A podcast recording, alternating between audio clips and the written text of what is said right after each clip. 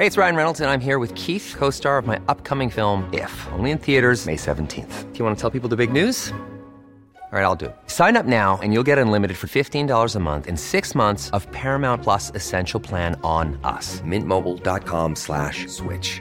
Upfront payment of $45 equivalent to $15 per month. Unlimited over 40 gigabytes per month. Face lower speeds. Videos at 480p. Active Mint customers by 531.24 get six months of Paramount Plus Essential Plan. Auto renews after six months. Offer ends May 31st, 2024. Separate Paramount Plus registration required. Terms and conditions apply if rated PG.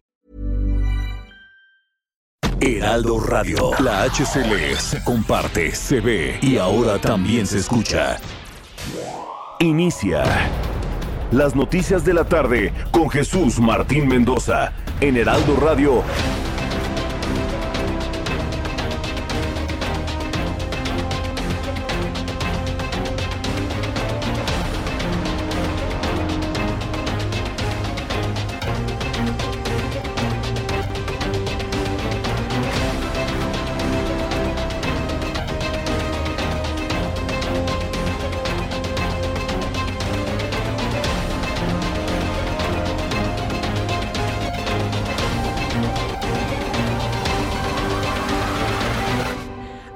La tarde en punto, hora del centro de la República Mexicana. Bienvenidos, muy buenas tardes. Iniciamos el Heraldo Radio correspondiente a este jueves 10 de junio del año 2021. Como todas las tardes, le saluda Jesús Martín Mendoza con toda la información importante hasta este momento. Súbale el volumen a su radio, que le tengo la información más destacada hasta este momento. ¿Qué declaraciones, qué declaraciones están surgiendo de Kamala Harris, vicepresidenta de los Estados Unidos? Ha sido revelado por primera vez todos aquellos temas adicionales, los temas adicionales que habló con el presidente de la República. ¿Se acuerda que le dije que no podía creer que nada más viniera Kamala Harris para hablar sobre migración? ¿Se acuerda que yo le había comentado eso? Que yo en lo personal no podía creer que Kamala Harris solamente hablara de migración. Pues ¿qué cree? La propia vicepresidenta de los Estados Unidos ha revelado este jueves que le pidió al presidente mexicano y al presidente guatemalteco como que nos ve igual, ¿no? Como que nos ve Kamala Harris como lo mismo, ¿no? Guatemala y México. Le pidió Kamala Harris tanto al presidente mexicano, que usted ya sabe cómo se llama, y al presidente de Guatemala, eh, el que deje libre trabajo a la prensa, que deje libre trabajo de las organizaciones no gubernamentales y que deje libre trabajo al sistema de justicia de México. ¿Cómo la ve? Bueno, pues Kamala Harris Vicepresidenta de los Estados Unidos reveló este jueves que externó a los presidentes mexicano y guatemalteco su preocupación por la corrupción y la impunidad en sus países, por lo que le pidió dejar de trabajar sin obstáculos a la prensa mexicana, a las organizaciones no gubernamentales y también a los órganos de procuración de justicia. Esto fue lo que dijo Kamala Harris, vicepresidenta estadounidense. Ese tema lo planteé porque es una preocupación concreta que tengo. Es un tema que me preocupa profundamente porque queremos asegurarnos de que hay independencia. Un sistema judicial independiente, una prensa independiente y que las organizaciones sin ánimo de lucro, las ONG, puedan hacer su trabajo sin interferencias. Eso lo dejé muy claro. Eso lo dejé muy claro y así lo dijo, ¿eh? Se lo dejé muy claro. Regañazo, ¿eh? Regañazo de la presidencia estadounidense a los dos presidentes, al guatemalteco y al mexicano. Los países subdesarrollados que visitó Kamala Harris en estos días. Sí, yo no estoy diciendo ninguna mentira. Somos un país subdesarrollado. Somos un país del tercer mundo. Y no nada más estoy hablando de condiciones económicas. ¡Qué revelación! Hasta este momento no hay ninguna reacción por parte de la Secretaría de Relaciones Exteriores. Es decir, el que calla otorga. Tras concluir una reunión de más de dos horas entre el presidente de México y los empresarios más importantes del país que conforman el Consejo Mexicano de Negocios, los representantes del sector privado aseguraron que el presidente les prometió que no habrá alza de impuestos y que pronto se anunciará el tercer paquete de inversión en materia de infraestructura. Es decir, solamente una que otra promesa, una que otra promesa para los inversionistas mexicanos. Se reunió con Claudio X González. ¿Cómo la ve? No, bueno. Este, primero los ataca, los X González, primero los ataca, los ataca y luego se reúne con ellos. Pues claro, sabe que necesita el sector privado para reactivar la economía. También le informo que el fiscal general de la República, Alejandro Hertz Manero, promovió y ganó un litigio con el que fue nombrado investigador nivel 3 del Consejo Nacional de Ciencia y Tecnología, lo que representa el nivel más alto que otorga esa institución, que lo había rechazado ya en varias ocasiones, en al menos 11 años, desde el año 2010, por insuficiente producción científica. Ahora, yo le invito a que me dé sus comentarios, sus opiniones a través de nuestra cuenta de YouTube en el canal Jesús Martín MX y me diga usted qué opina, que ahora el procurador, que ahora el fiscal general de la República, debe decir procurador general de la República, no, el fiscal, pues ahora ya es investigador del CONACIT. Imagínense, estamos hablando de algo verdaderamente importante, trascendente, y bueno, pues yo no sabía que en la Fiscalía General de la República se hiciera ese tipo de investigaciones. Pero bueno, pues está bien. Vamos a ver finalmente cómo defiende esa posición. Hay quien se lo aplaude, hay quien dice que se lo merece, hay quien dice que, que por qué tendría que ser así. En fin, es un asunto interesante a analizar. El caso es que, bueno, pues yo le invito a que se quede aquí para que analicemos ese caso de Hertz Manero, fiscal general de la República, que ahora además de fiscal, también va a cobrar como investigador nivel 3 del CONACIT. De acuerdo con el ranking mundial de universidades QS de Inglaterra, la Universidad Nacional Autónoma de México es catalogada como una de las dos mejores universidades de América Latina. La UNAM se vuelve a constituir como la mejor universidad de América Latina. Claro, me están escuchando politécnicos. Yo no voy a hacer menos al Politécnico Nacional, que también tiene su posición a nivel internacional. Pero en esta medición salió la UNAM.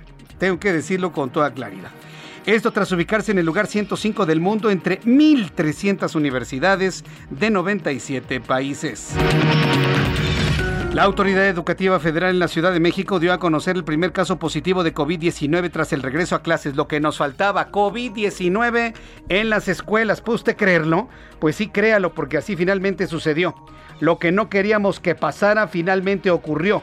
Apareció un caso de un jovencito de 13 años, de primera y secundaria, contagiado de COVID-19. Esto sucedió en la Escuela Secundaria Técnica número 80, que se encuentra en la alcaldía Miguel Hidalgo, la cual se vio obligada a regresar a las clases a distancia. Por cierto, se está tratando de averiguar si se confirman otros dos casos de alumnos contagiados de COVID ahora con el regreso a clases en la zona de Miscoac, en el poniente de la Ciudad de México. ¿De verdad está esto? Miren, por menos ya me cortaron el YouTube. No, si te digo que por menos Durango no entró al programa del regreso a, clases presenciales, puede usted creerlo. Bueno, pues entonces lo platicaremos un poco más adelante. También informo que en Perú el candidato de izquierda Pedro Castillo se convirtió este jueves en el virtual presidente electo tras obtener 50.19% de los votos emitidos en la elección del domingo pasado. Keiko Fujimori se quedó en el camino se quedó con tan solo 49-80% de los sufragios. Y mire que iba ganando Keiko, ¿eh? Todo el tiempo, en cuanto al flujo de información, iba ganando Keiko, iba ganando Keiko Fujimori. Y finalmente, el izquierdista Pedro Castillo. Los peruanos dicen que ya no quieren más derecha con los Fujimori se quedó finalmente con el triunfo. Pero ¿qué es lo que preocupa? Perú está dividido por la mitad. Parece que esa es la condición de los países subdesarrollados de América. El tenor italiano Andrea Bocelli cantará en la ceremonia de apertura de la Eurocopa de Fútbol que comenzará mañana en el Estadio Olímpico de Roma y tendrá como partido inaugural el duelo entre las selecciones de Italia y de Turquía. Son las 6 de la tarde con 8 minutos hora del centro de la República Mexicana. Escuche usted el Heraldo Radio. Estas son las noticias de la tarde en el Heraldo Radio. Yo soy Jesús Martín Mendoza, que como siempre le ha acompañado con las noticias durante 10 años, ¿no? 20 años, no, 30 años a esta hora de la tarde. Entonces, bueno, pues yo le invito a que siempre siga este programa de noticias y se informa como a usted le gusta. Vamos con las noticias de nuestros compañeros corresponsales en toda la República Mexicana. Empiezo con Pablo Cruz Alfaro, corresponsal en el Estado de México. El regreso a clases de más de 4.5 millones de alumnos mexiquenses será escalonado. Danos más datos, por favor, Pablo Cruz. Adelante. ¿Qué tal, Jesús Martín? ¿Cómo estás? Buenas tardes.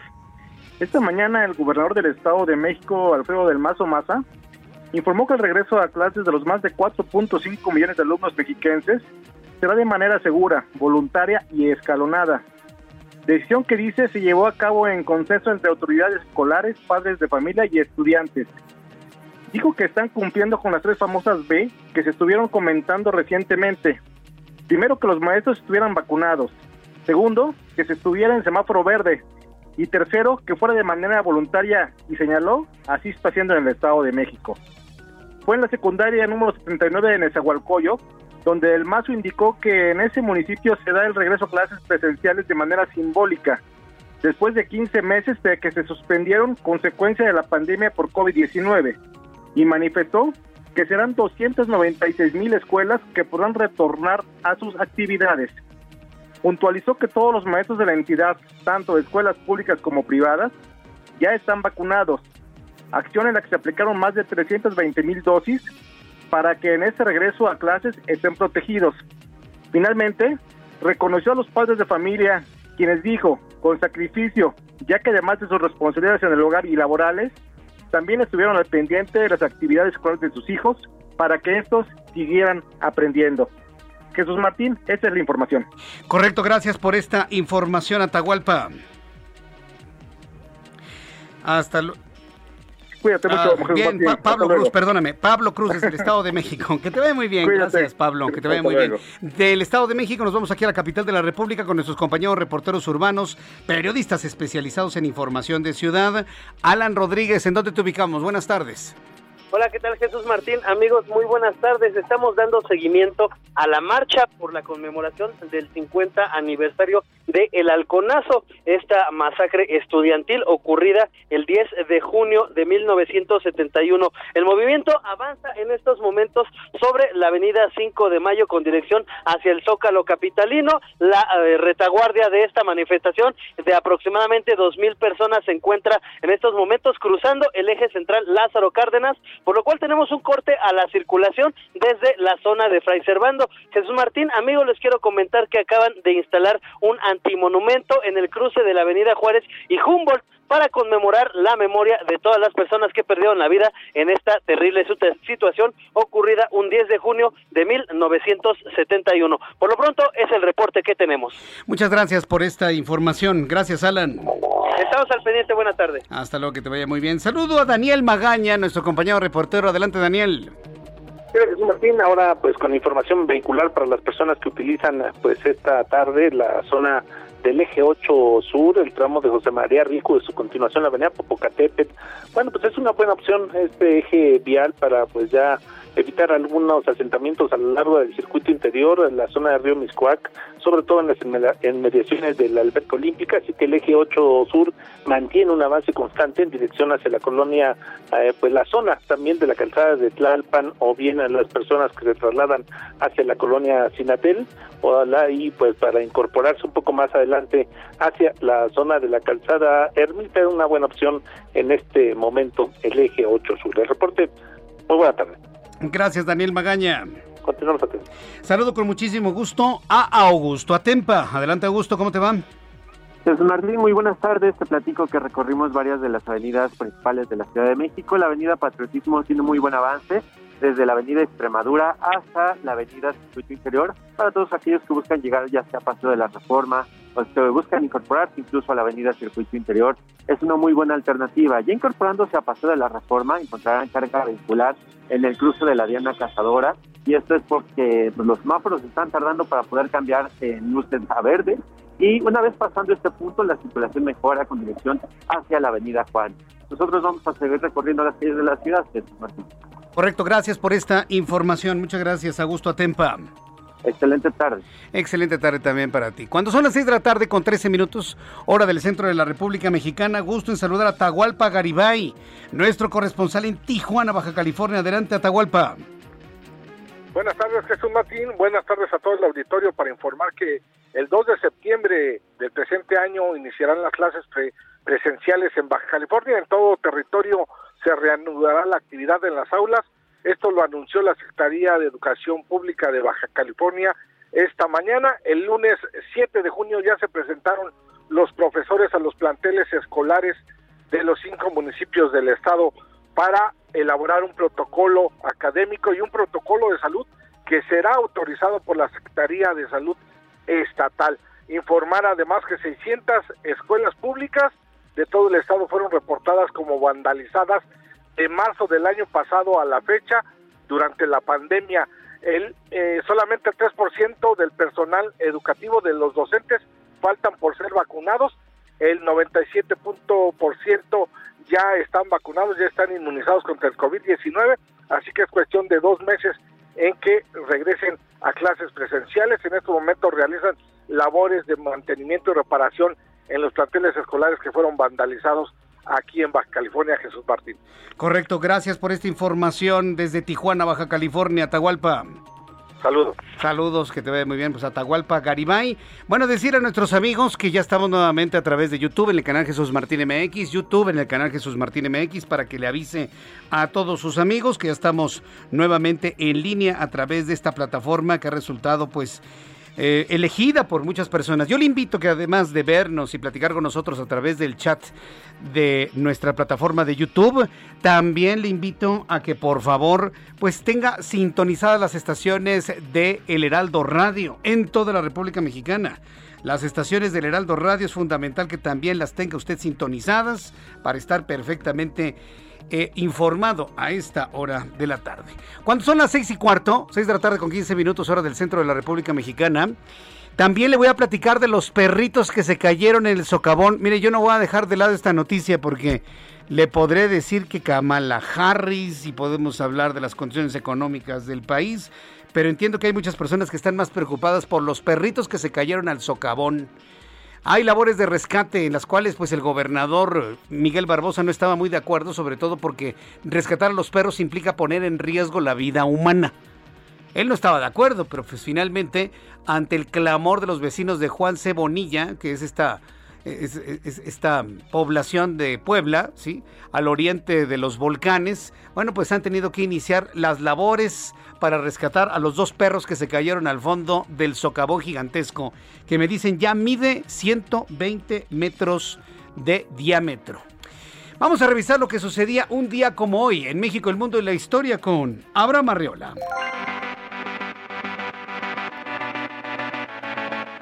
Amigos, esto es un día como hoy en la historia. 10 de junio. 1843. En Oaxaca, la población de Huajuapan de León es elevada a la categoría de heroica villa. En 1865 en Alemania, Richard Wagner estrena Tristán e Isolda. En 1907 en París, Auguste Lumière presenta la fotografía, pero en color. 1935 se funda la Asociación Alcohólicos Anónimos. En 1971 en México sucede la matanza del jueves de Corpus, donde los halcones, un grupo de élite del ejército mexicano, reprimen manifestaciones estudiantiles asesinando a 120 estudiantes. En 1990, en Perú, Alberto Fujimori derrota al escritor Mario Vargas Llosa en la segunda vuelta de las elecciones presidenciales. Y ahora su hija lucha por ese mismo puesto. La hija de Fujimori, no la de Vargas Llosa, ¿eh? no me vayan a confundir. Además, hoy es el Día Internacional de la Heráldica. También es el Día Mundial del Modernismo. Amigos, esto fue, de veras, esto fue un día como hoy en la historia. Muchas gracias. Muchas gracias por lo que me comentas, nos informas. Abraham Arreola, como siempre, con una forma muy original de darnos a conocer las efemérides. Siempre importante saber lo que sucedía un día como hoy. Al ratito, a manera de efeméride, le voy a tener todos los detalles de lo que ha sucedido en torno al famoso halconazo. ¿sí? Y todo lo que se está eh, dando a conocer en cuanto a marchas, manifestaciones, 50 años Mire, es importante que no olvidemos la historia. Me parece que es muy importante no olvidar la historia para, como dicen por ahí, pues no volver a repetirla. Pero ¿sabe cuál es el problema? Que seguimos recordando la historia. No sanamos las heridas, no sanamos las heridas y las historias las volvemos a repetir una y, y los errores los volvemos a repetir una y otra y otra y otra vez. Esa es la parte que a mí en lo personal no me gusta porque no sirve absolutamente de nada. ¿De qué sirve que hay en este momento miles, cientos de personas marchando para no olvidar el halconazo, el asesinato de jóvenes estudiantes como sucedió en el 68. ¿De qué sirve que en esta marcha y manifestación vayan el aviente en huevos a la puerta de la casa de Luis Echeverría, que todavía vive, tiene 99 años de edad? Que le echen huevos y que todos con una libertad de expresión digamos en los medios de comunicación que nunca más un, un presidencialismo opresor cuando el que tenemos actualmente va exactamente por el mismo camino. Hoy dijo en la mañana el, nuestro empleado en el Palacio Nacional que no, que nunca más la represión. Oiga, pero cuando usted habla de los medios de comunicación, cuando usted habla de los adversarios, cuando usted habla de los opositores, es exactamente lo mismo. No, no en este tiempo no se necesitan balas. Hoy las guerras se libran en las redes sociales y en las conferencias matutinas. No, no, no, el México es completamente distinto. ¿Cómo puede decir que no puede haber opresión cuando todos los días critica a los empresarios, a los opositores y al otro día también? Entonces, dígame, ¿de qué sirve recordar y volver a sangrar esas heridas de hace 50 años si no han servido para nada? Estamos prácticamente igual que en tiempos de Echeverría, a para algunos analistas. En fin, bueno, yo es, una reflexión que yo le hago. Me parece muy bien que se recuerde el 68, que se recuerde el 71, se va a seguir recordando el, los eh, desaparecidos de Ayotzinapa por per secula seculorum, pero aquí el asunto es de que este tipo de cosas no se vuelvan a repetir. Y aquí la pregunta, ¿han servido?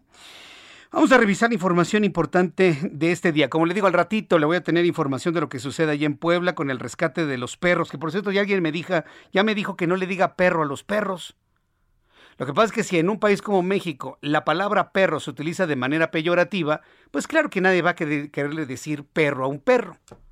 Le dicen perritos, perrijos, lomitos. Lomitos. Son perros. Y la gente que verdaderamente tiene perros y los ama, les dice perros. De verdad, de verdad, no, es necesario andar con esos eufemismos, ¿no? Entonces sí, estaremos muy atentos de lo que se informe desde Puebla con el rescate de los perros que cayeron al interior del enorme agujero que se abrió ahí en este, en este lugar, en esta población de JC Bonilla, en el estado de Puebla. Bien, vamos con uno de los temas que van a causar todo tipo de, de ampollas. Usted ya sabe a quién. Debe estar el hombre pero, mire, lo que hizo Kamala Harris es mandarle un mensaje a López Obrador. Yo no me voy a ocultar las cosas, ¿eh? Nosotros vamos a actuar con toda la independencia y vas a dejar libre a la prensa y vas a dejar libre a tu poder judicial y vas a dejar trabajar a las ONGs con toda libertad. La vicepresidenta de los Estados Unidos, Kamala, Kamala con M, no Kabala ni Kalimba, no, Kamala, no con B, es con M, Kamala Harris. Aseguró este jueves en una entrevista exclusiva con la agencia de noticias EFE que durante sus reuniones esta semana con los presidentes de Guatemala y México, les pidió que dejen hacer su trabajo sin obstáculos a las ONGs, al Poder Judicial y a la prensa libre de esos países. Fíjese cómo Kamala Harris habla de Guatemala y de México de manera conjunta. O sea, como si fuéramos lo mismo, ¿no? Guatemala, México, México, Guatemala, prácticamente siendo lo mismo. Y eso nos puede dar una idea de cómo nos miran allá del otro lado del, río Bravo, allá en Washington. Allá en Washington nos ven iguales. No hay ningún tipo de diferenciación entre Guatemala y México. Nos une como que pues, Guatemala y México pues es lo mismo, ¿no? Le pedí a ambos presidentes que dejen trabajar a las ONGs y a la prensa en sus países. La vicepresidenta estadounidense añadió que fue muy franca con el presidente de México, Andrés Manuel López Obrador, y también con Alejandro Yamatei, el presidente guatemalteco, y les dijo que está muy preocupada por la corrupción y por la impunidad que campea en ambos países. Le voy a volver a presentar el audio de Kamala Harris, es el primer audio que pusimos en el resumen. Le voy a presentar nuevamente el, el audio de Kamala Harris. Para los que hablan inglés, para que escuche usted lo que dijo de manera textual, sobre todo en el final, porque en ese final me queda claro que se lo dijo claro al presidente mexicano. Ese tema lo planteé porque es una preocupación concreta que tengo. Es un tema que me preocupa profundamente porque queremos asegurarnos de que hay independencia un sistema judicial independiente, una prensa independiente y que las organizaciones sin ánimo de lucro, las ONG, puedan hacer su trabajo sin interferencias. Eso lo dejé muy claro. Bien, ahí está Kamala Harris. Manda, ¿Por qué declara esto a la agencia F? Le está enviando un mensaje a López Obrador. Yo no sé si al señor Yamatei, que nosotros aquí en México sabemos que, no nos, bueno, nos une el inicio de las culturas mayas, si usted quiere, allá con Guatemala pero en realidad tenemos muy poca comunicación con los guatemaltecos. Lo hace Kamala Harris para enviar un mensaje a López Obrador de que ella no se va a quedar callada nada.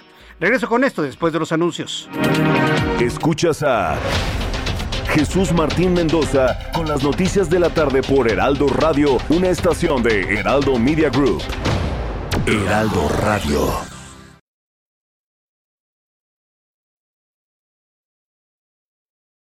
Heraldo Radio. Escucha las noticias de la tarde con Jesús Martín Mendoza. Regresamos.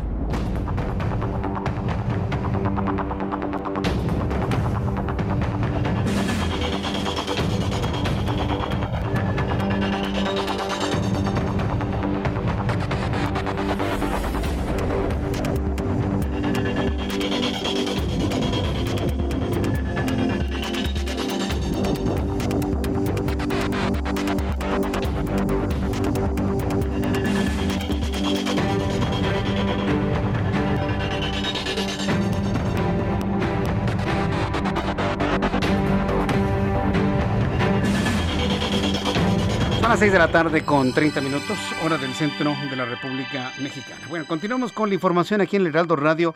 Hay muchos, eh, muchos comentarios en torno a, lo de Alejandro Hertz Manero, pero al ratito vamos con el asunto. Para el día de mañana, en mi columna del Heraldo de México, Ojos que si ven, eh, le voy a compartir una columna que se llama Lo logramos. Y hago ahí una serie de reflexiones en cuanto a lo obtenido por la alianza opositora. Me dicen, no, pues el que creció fue Morena porque obtuvo una gran cantidad de, gobiernos. Sí, sí, tuvo una gran cantidad de gobiernos. Pero también el PAN, por ejemplo, tuvo importantes avances junto con la alianza opositora. Pero hay que, simplemente, se le quitó a Morena en el Congreso la posibilidad de hacer reformas constitucionales por sí mismo con sus aliados y se le arrebató la mitad de la Ciudad de México. Y eso, créame, no es poca cosa. ¿eh? Yo pienso que no es poca cosa. Sin embargo, hay quienes creen que esta alianza pues está años luz, ¿no? Está todavía muy lejos de poder ser un verdadero contrapeso o ser una verdadera oposición para el Movimiento de Regeneración Nacional. Tengo en la línea telefónica a Gustavo Madero, senador del Partido Acción Nacional, a quien yo le agradezco estos minutos de comunicación con el auditorio del Heraldo. Estimado senador Gustavo Madero, ¿cómo está? Bienvenido, buenas tardes. Muy buenas tardes, Jesús Martín. Buenas tardes, gusto saludarte a ti y a todos los que nos escuchan. A ver, platíquenos, ¿cómo ve usted a la alianza opositora? Yo en lo personal, pues le veo ahí el, problema de que puedan pelearse, enojarse, sucumbir a cañonazos. Ya me dijeron los tres líderes que no. Pero ¿usted cómo está viendo la cohesión de la alianza opositora de aquí al 2024, senador? Yo siempre he sido aliancista, Jesús Martín. Siempre he promovido las alianzas. En este caso me costó trabajo hacer la alianza con el PRI, pero estaba convencido de que la amenaza eh, del partido hegemónico de Estado es Morena y que había que reunirse todos los que estemos en contra de, de, la falta de contrapesos, la falta de democracia, la falta de federalismo, la falta de respeto a las opiniones de los medios de comunicación que disienten. Eh, el, el, el, lograr hacer un esfuerzo para lograr una mayoría opositora y por eso apoyamos tanto el Va por México y todos los esfuerzos de, alianza para hacerle eh, no nomás un contrapeso, sino construir una mayoría en la Cámara de los Diputados que le quitara a este poder unipersonal, unilateral al presidente Andrés Manuel y a Morena. Este, es falso que se le quitó la capacidad de, la mayoría calificada, Jesús Martín, porque la mayoría calificada no la ganó en las urnas Morena en el 2018, no la ganó en las urnas, la ganó después del resultado electoral, cuando por una vía de sobrerepresentación primero y después por una cooptación de diputadas y diputados que habían ganado por el PAN, por el PRI, por el PRD, se fueron a Morena y toda la bancada del Verde que había ido en alianza con el PRI en el 2018 se fue a Morena. Así es como llegó a construir en la Cámara de Diputados una mayoría calificada de los 360 diputados que tiene actualmente. Pero es falso que lo ganó en las urnas, igual que tampoco lo ganó en las urnas en esta ocasión. Sí, no, no. Por eso eh, hoy perdió 51 diputados este, eh, respecto a los que ganó la alianza de Morena en el 2018, pero son muy parecidos a los que perdió eh, Cedillo, Fox, Calderón y Peña en la intermedia. Todo, siempre en las intermedias se pierden diputados del partido gobernante por un efecto de desgaste.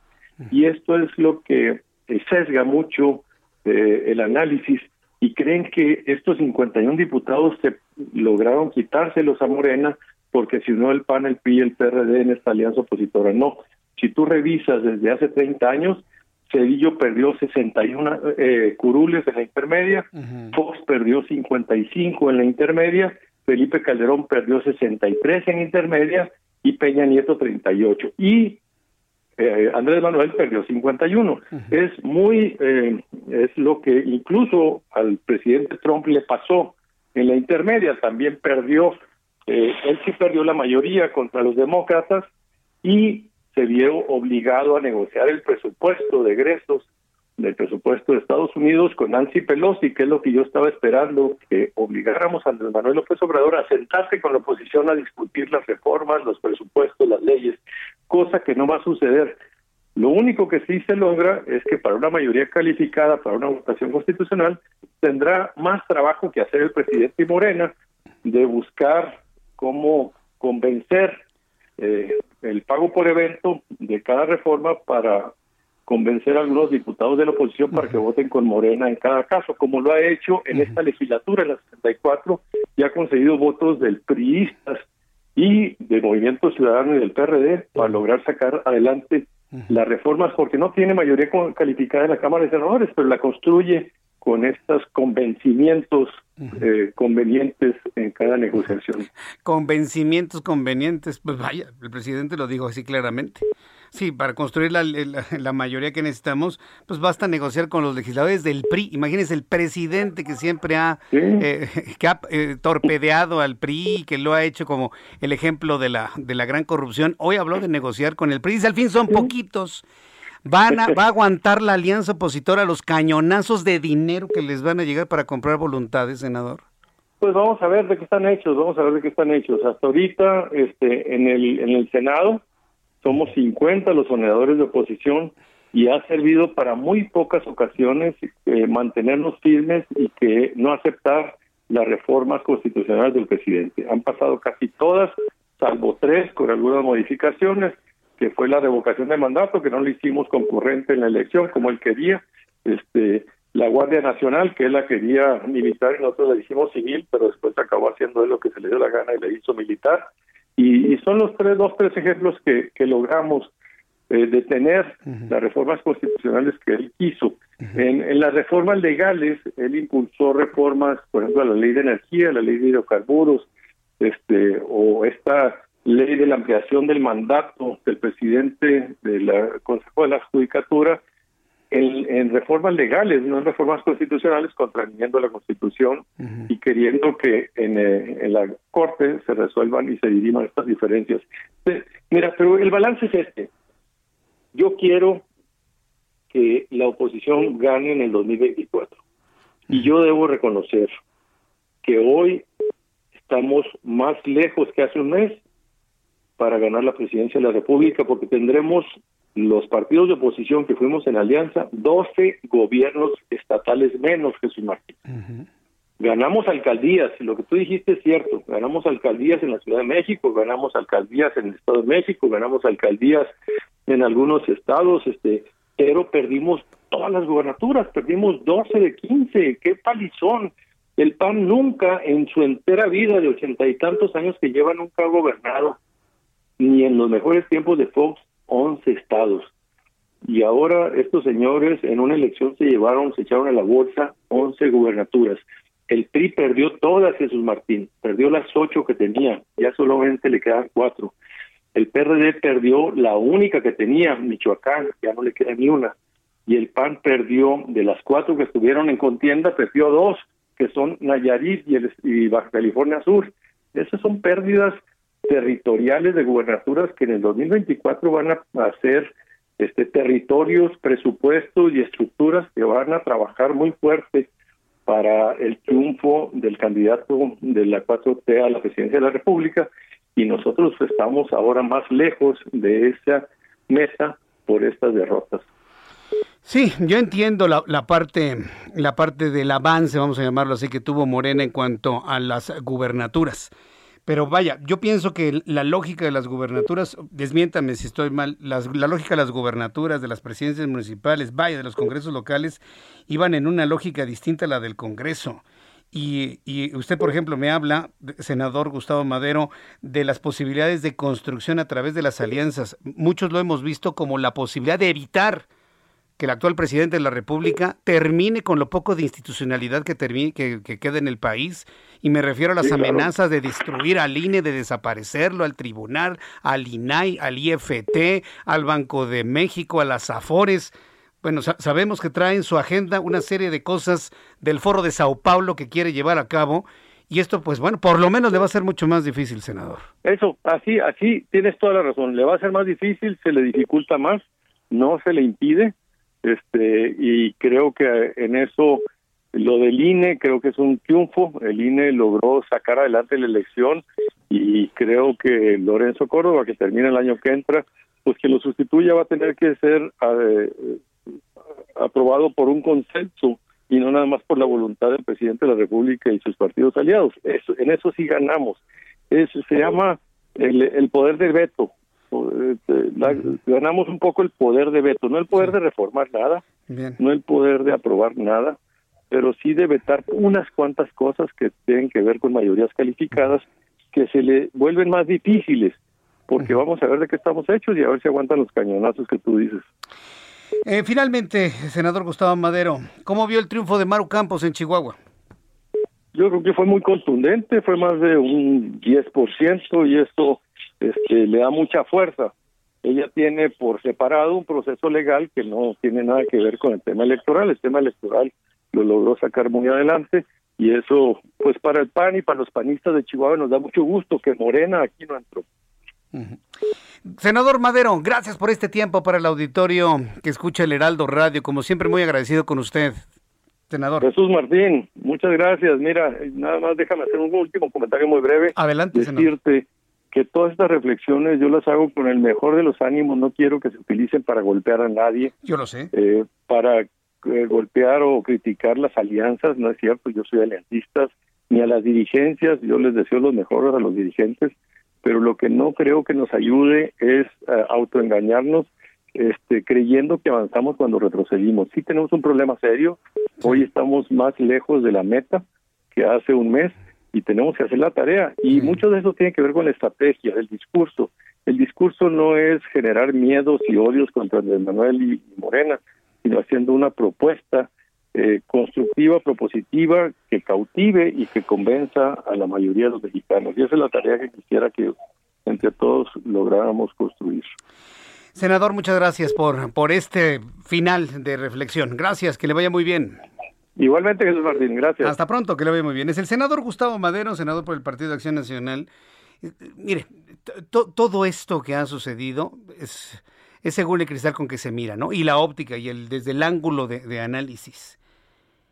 Eh, hoy, por ejemplo, al ratito voy a platicar con Raimundo Sánchez Patlán.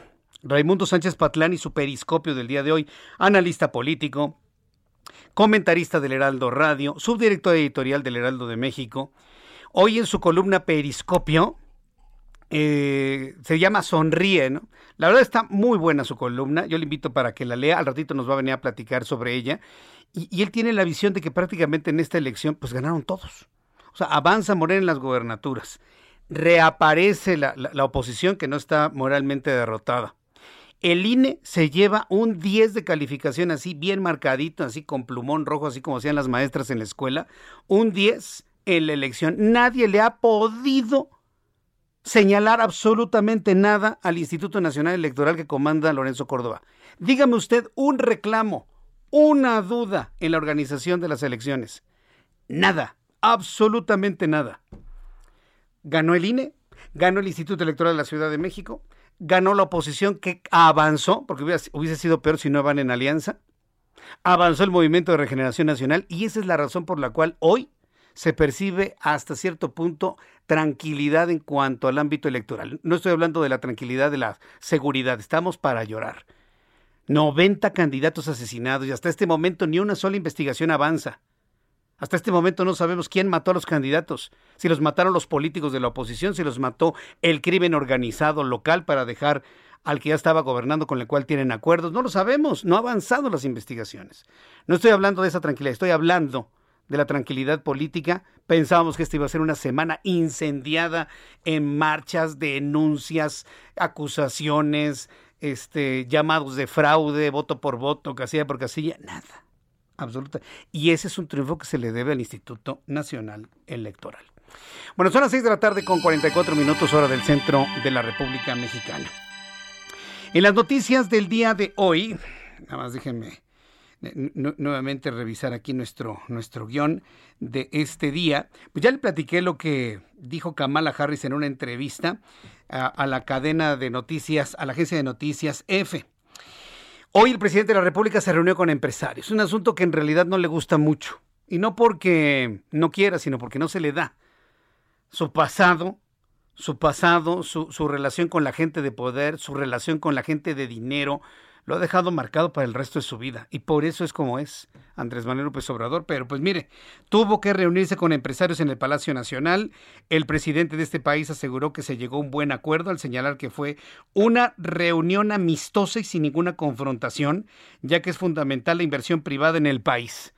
Sí, hoy dice que es importante la, inversión privada y mañana no los va a bajar de fifís conservadores y, eh, adversarios a su gobierno porque hoy como dice una cosa, mañana dice otra, dice que es eh, importante, fundamental la inversión privada en el país, pues no se puede desarrollar únicamente con inversión pública, por lo que existe voluntad de trabajar juntos. Sí, como usted escuchó, dice el presidente que él no puede solo, necesita a los empresarios.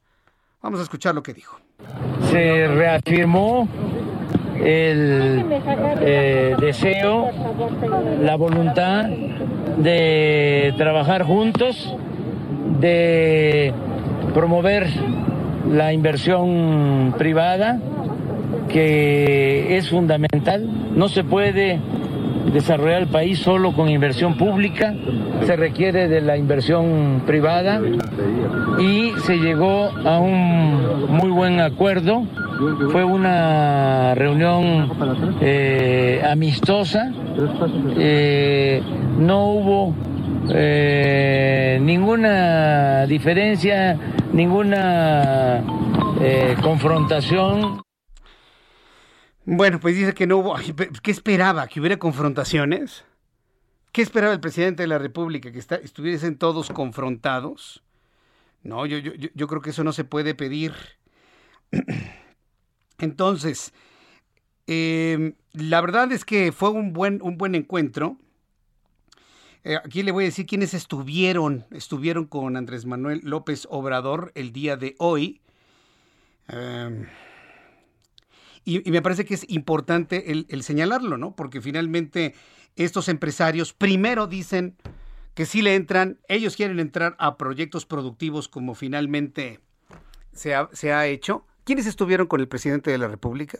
Claudio X González, estuvo Carlos Slim Domit, estuvo son de estos que finalmente le dan al presidente de la República pues primero un apapacho, ¿no? Y después, y después pues, finalmente le dicen que no. Bueno, en unos instantes le voy a decir una lista completa de los que finalmente aparecieron ahí en la famosa pasarela, ahí en el Palacio Nacional. Mientras tanto, de acuerdo con el indicador trimestral de la actividad económica estatal del Instituto Nacional de Estadística y Geografía, a pesar de la pandemia, la economía de Oaxaca registró un crecimiento de 4.5% en el cuarto bimestre de 2020 en comparación con el mismo periodo del año anterior, colocándose como la entidad con mayor avance de este indicador. Mientras que con relación al tercer bimestre de 2020, el crecimiento de la entidad fue de 4.9%, solo por debajo de Baja California y del estado de Guerrero. En cuanto a los grupos de actividades económicas en el Estado, las variaciones con mayor incremento son el sector primario con un porcentaje de 11.5%, en tanto las actividades económicas de distribución y consumo de bienes aumentó un 33.6%. Decir que en el primer trimestre de 2021 Oaxaca fue la entidad con mayor desempeño por el valor de producción de las empresas constructoras al presentar una variación anual de 239.7%. Oaxaca. Oaxaca, imagínense. 253.22 millones de pesos más que en enero del año 2020. Son en ese momento ya las 6 de la tarde con 46 minutos hora del centro de la República Mexicana. Vamos a uno de los temas polémicos del día de hoy. Agarró chamba y agarró ingreso de investigador nada más y nada menos que Alejandro Hertz Manero. Que lo andaba buscando hace 11 años. No, pues yo también voy a ir al CONACIT para que me den un, me, integren a los sueldos de investigadores. Clase, pues sí. Me, hago dos, tres investigaciones científicas. A ver, yo, yo quiero hacer investigación científica. Y además, digo, me, llevo una lana, una lana del, de lo poco que le llega al CONACID, ¿no? El fiscal general de la República, Alejandro Gertz Manero, ahora forma parte del Sistema Nacional de Investigadores en el nivel 3 que representa el más alto reconocimiento por parte del CONACIT, del Consejo Nacional de Ciencia y Tecnología. El CONACIT, bajo la dirección de la señora María Elena Álvarez Bulla, aprobó a Gertz Manero su ingreso al Sistema Nacional de Investigadores. Tuvo que recibir la orden desde la presidencia de la República. Ay, ¿por qué no me digan que algo que no ha logrado Gertz Manero en 11 años ahora lo pudo en esta administración? Seguramente recibió una orden para incluir a Gertz Manero en esos ingresos, en esos emolumentos. Digo, por favor, no seamos ingenuos, ¿no? La señora Álvarez Bulla aprobó a Gertz Manero su ingreso al Sistema Nacional de Investigadores, del cual había sido rechazado en cinco ocasiones en los últimos 11 años. ¿Por qué fue rechazado? Porque no cumplía con los requisitos mínimos para ser investigador. En 2010, Gertz Manero solicitó por primera vez ingresar al Sistema Nacional de Investigadores, pero el CONACYT lo rechazó por considerar que él tenía insuficiente producción científica.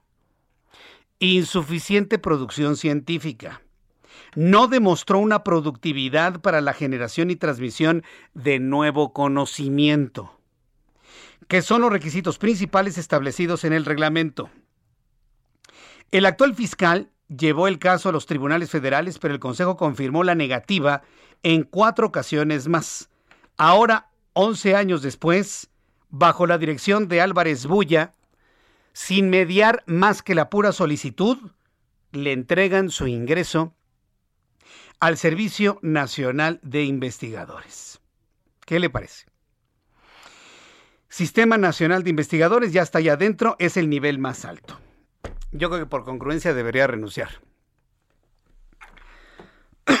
yo creo que por puritita, puritita congruencia, yo pienso que por puritita congruencia debería renunciar. Bien, pues esto en cuanto, ¿no tenemos alguna reacción por parte de la Fiscalía General de la República o una carta en lo particular del señor Hertz Manero?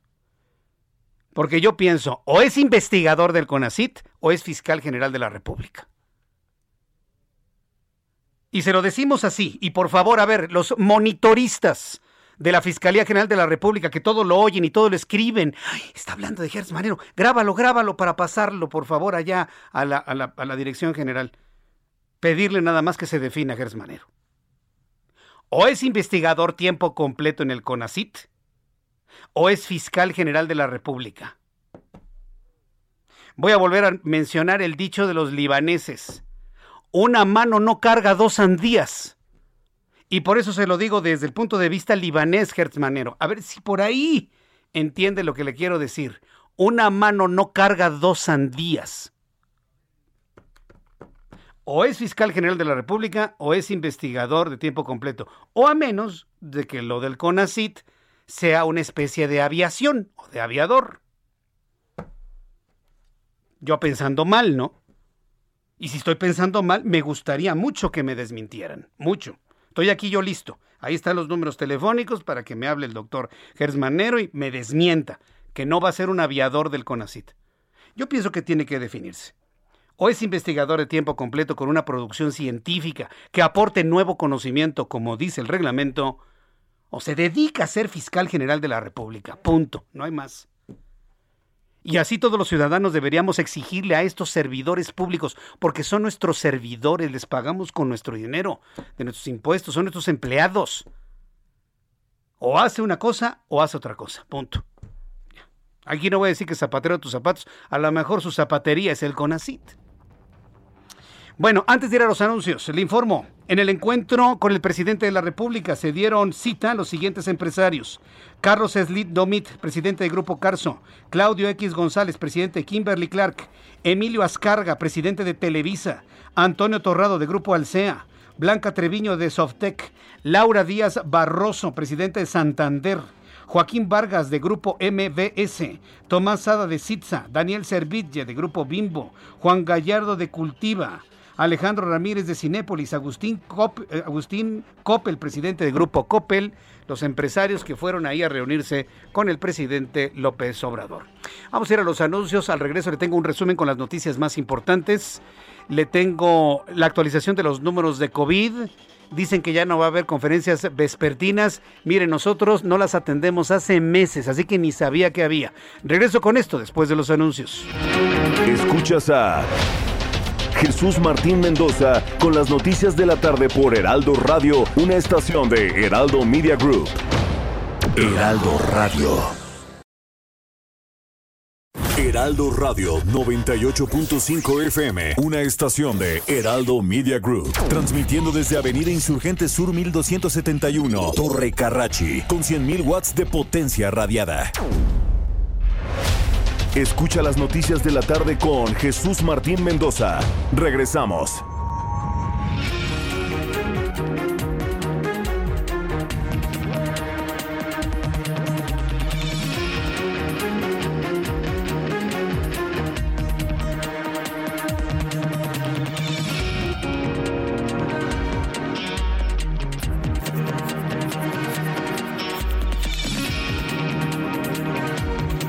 Ya son las 7 en punto, hora del centro de la República Mexicana. Le presento un resumen con las noticias más importantes.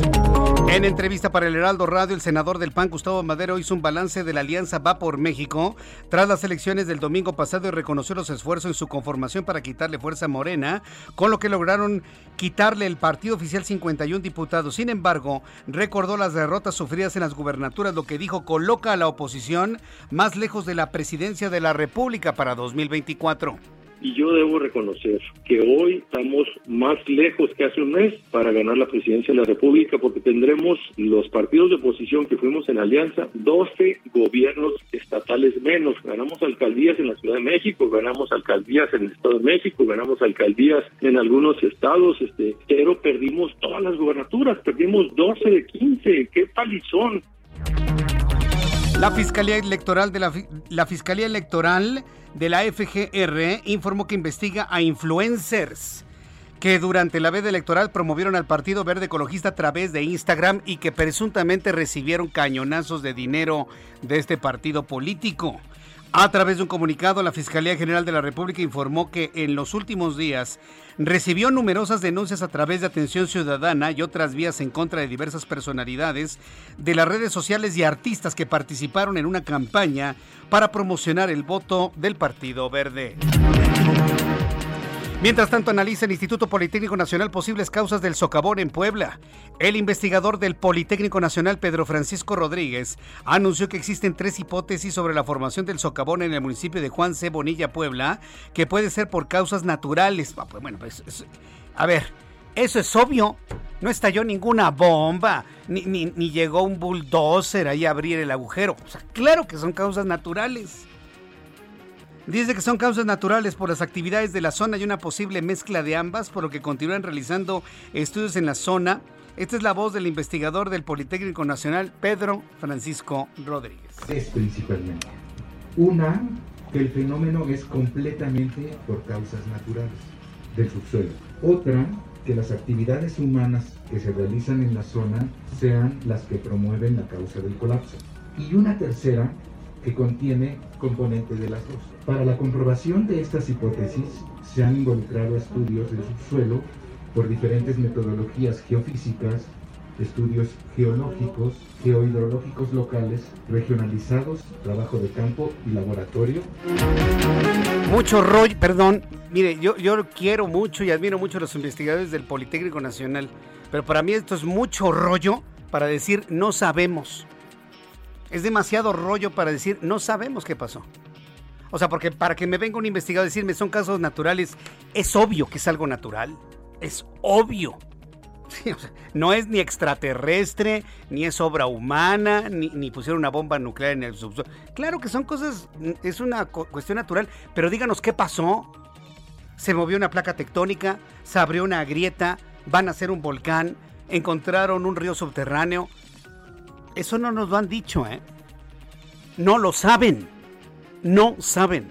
Aparte, con las imágenes que hemos podido ver de drones, no, no es impresionante. Son unas cavernas. Se pueden ver las capas del subsuelo de, de JC Bonilla y se alcanza a ver que hay tepetate, que hay arenilla. Hay arena, fíjese. Hay, hay una gran cantidad de arena.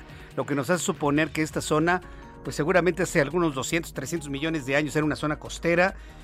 Bueno, es verdaderamente interesante lo que se ha podido observar en las capas que se dejaron ver con la apertura de este enorme socavón. Pero hay que decirlo, los investigadores no saben que no nos hagan que son causas naturales. Eso ya lo sabemos de sobra.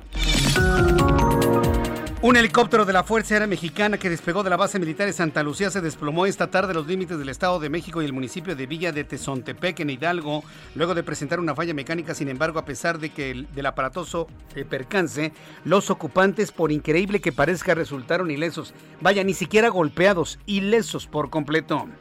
El presidente nacional del PAN, Marco Cortés Mendoza, afirmó que tras las elecciones del domingo pasado, el blanquiazul gobernador a 46 millones de mexicanos, luego de ganar 14 capitales estatales, nueve alcaldías de la Ciudad de México y mantener las gubernaturas de Chihuahua y del estado de Querétaro.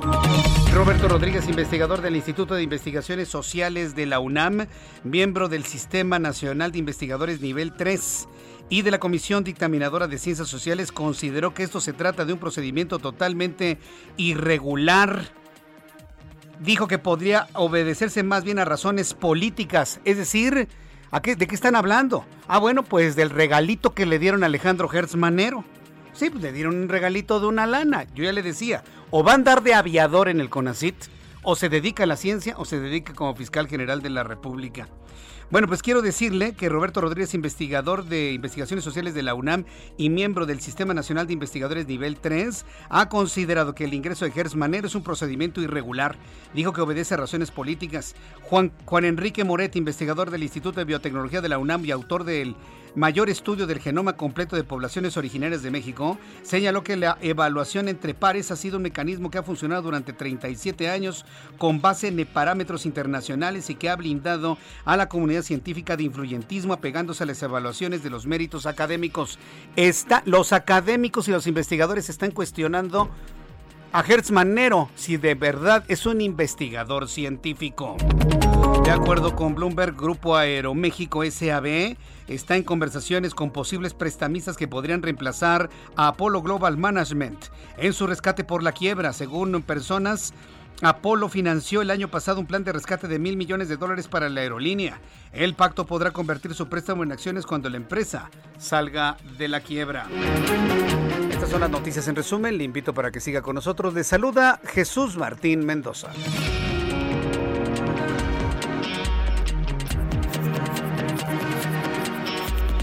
Ya son las 7 con 7, las 19 horas con 7 minutos hora del centro de la República Mexicana. Vamos con nuestros compañeros reporteros urbanos en esta segunda hora de información. Saludos a quienes nos, acaban de sintonizar. Alan Rodríguez, gusto en saludarte. ¿Qué información nos tienes? Hola, ¿qué tal Jesús Martín? Amigos, muy buenas tardes. Estamos en el Zócalo Capitalino. En estos momentos está llegando a su fin el mitin el mitin por parte de integrantes del movimiento 10 de junio de 1971. El día de hoy conmemoran 50 años del halconazo y por este motivo ya comienzan a retirarse los contingentes. Estarán saliendo sobre la calle de Madero, la avenida del Pino Suárez y también la avenida 20 de noviembre. Durante su mitin exigieron al gobierno actual que ponga a disposición todo el instrumento estatal para conducir la verdad y se llegue a la aplicación de la justicia que les ha sido tantas veces negada.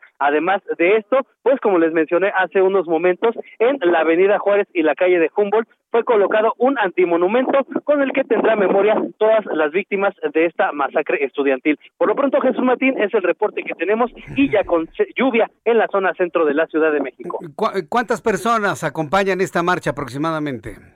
Aproximadamente tres mil personas sí fue un movimiento bastante eh, con bastante convocatoria partieron de la zona de la calzada México Tacuba y circuito interior en la escuela normal para maestros y pues bueno a su paso complicaron bastante la circulación en las calles de la capital correcto gracias por esta información Alan Estamos al pendiente, buenas tardes. Estamos al pendiente. Saludo a Daniel Magaña con más información del Valle de México. Adelante, Daniel.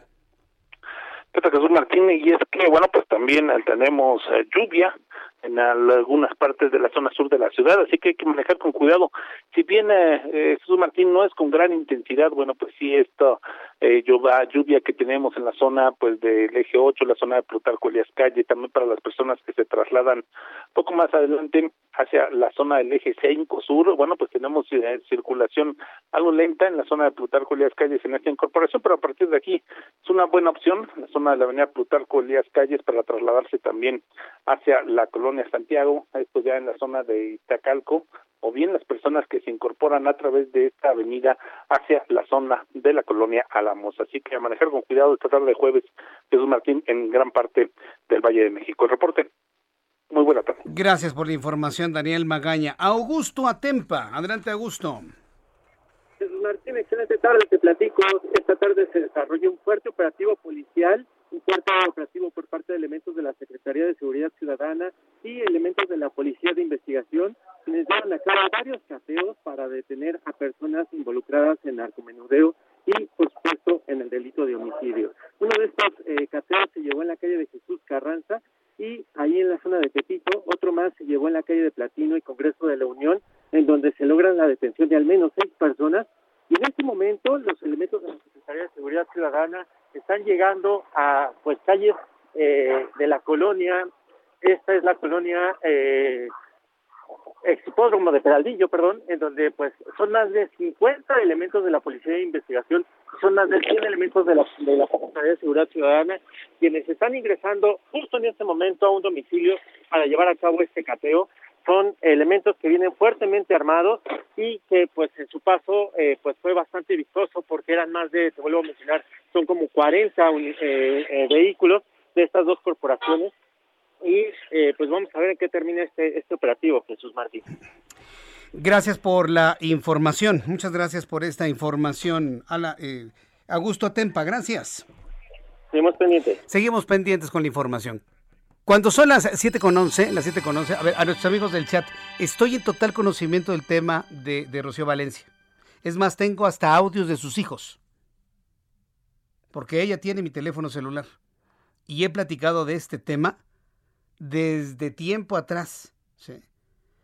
Entonces, estoy en conocimiento del asunto. Es más, tengo audios de los niños digo, para las personas que me están diciendo, ay, Jesús Martín, que ayúdala, ay, que no le haces caso. Conozco el caso a profundidad. Es más, ya lo he comentado con eh, los directores editoriales del Heraldo de México, para que no sea un asunto que quede nada más en un programa de noticias, sino que podamos, podamos abordarlo a nivel grupo, a nivel, a nivel radio, a nivel televisión, a nivel prensa, a nivel web. Entonces, un poquito de paciencia, un poquito de paciencia. Estoy enterado de todo el asunto. Saludos a Rocío. Ya escuché los audios, Rocío son verdaderamente desgarradores. Entonces, bueno, pues este, estaremos, estaremos actuando en consecuencia. Entonces, deme un poquito de oportunidad, Rocío. Gracias. Es más, tiene usted dos números, ya, ya, me lo mandó por dos números. Estoy con completo conocimiento del asunto. Nada más tengo un poquito de paciencia para recibir nuestra comunicación. Marta de la Torre, corresponsal en Colima, nos informa que el conteo de consejos municipales confirma el triunfo de Indira Vizcaíno. Adelante, Marta, te escuchamos. Jesús Martín, en total calma transcurrió el conteo de votos que, bueno, por lo menos en el municipio de Manzanillo duró todo el día de ayer y también toda la madrugada, pero al final de cuentas concluyó con que Indira Vizcaíno Silva, la abanderada de Morena Nueva Alianza, ganó la gubernatura de Colima con cerca de 100 mil votos, un total de 99 mil 245, una diferencia del 5.98%, 6%, con su más cercana rival Meli Romero del PRI-PAN-PRD. Destacar Jesús Martín, que es precisamente el municipio de Manzanillo el que le dio pues más votos a la morenista con el 25% del total que recibió. Sin embargo, hay algunos datos curiosos que, por ejemplo, en el municipio de Colima, en la capital del estado, la diferencia con la priista fue solamente de dos votos es decir, prácticamente quedaron empatadas en la capital del estado y también en el municipio de Cuauhtémoc, donde Indira Vizcaíno fue presidenta municipal y Romero Celis nació, es originaria de ese municipio, pues ganó ahí también, eh, tuvo más votos la morenista Indira Vizcaíno Orozco. Destacar, Jesús Martín, que eh, los, eh, todos los consejos municipales tienen hasta el viernes para remitir las actas respectivas y el lunes 14 es cuando el Instituto Electoral del Estado le va a entregar a Indira Vizcaíno la constancia como gobernadora electa y también pues destacar que con esto pues ya sería el primer estado en tener dos gobernadoras mujeres en la historia del país. El reporte Jesús Martín. Muchas gracias por esta información. Gracias, Marta de la Torre. Hasta luego, que te vaya muy bien. Bueno, pues nuestra corresponsal en el estado de Colima. Vamos al estado de Puebla. A ver, mucha atención, súbale el volumen a su radio. Vamos a entrar en comunicación con nuestra corresponsal Claudia Espinosa, sobre todo para que nos diga cómo va el problema del socavón. ¿Qué fue lo que sucedió esta mañana con la visita que hizo el señor Barbosa, gobernador de Puebla, a la zona pues extraña esta del socavón? ¿Y qué pasa con los perros que se cayeron al fondo? Claudia Espinosa, adelante, te vemos y escuchamos. Adelante. Gracias, Jesús Martín. Te saludo con gusto a ti y a los amigos del Heraldo Media Group. En primera instancia, déjame comentarte que exactamente hace unos eh, cinco minutos acaban de rescatar integrantes de Protección Civil Estatal y bomberos, pues a los perros Spy y Spikey. Estuvieron eh, trabajando desde hace una hora y media, tuvieron que pues suspender la labor por eh, la lluvia que ha caído en esa zona de Zacatepec en Juan Cebonilla. Sin embargo, finalmente, hace unos eh, cinco minutos lograron sacarlos a los dos. En estos momentos, pues el personal de Instituto del Bienestar aquí en Puebla está realizando la valoración médica de ambos eh, canes para determinar cómo se encuentran. Es justo lo que está ocurriendo en estos eh, momentos y comentarte también que sobre eh, la visita que tuvo en la mañana el gobernador Miguel Barbosa a esta zona, se establecieron eh, tres hipótesis por parte del Instituto Politécnico Nacional, que es quien está realizando este análisis. El primero es que se formó pues por un producto de la naturaleza, el segundo que tiene que ver con las actividades agrícolas que se desarrollan y la tercera hipótesis es que es una mezcla de ambas causas. Pero hasta finales de este mes, cuando se tenga ya un panorama más exacto justamente de cómo se formó y sobre todo, bueno, el análisis de que no pudieran extenderse o formarse otros socavones en la zona. En estos momentos se sabe que en el punto más bajo el socavón tiene 45 metros de profundidad. Los perritos estaban a una altura de 20 metros, pero ya se tiene el conocimiento de la profundidad de este y tiene en el eje mayor 126 metros y en el eje menor 114 metros.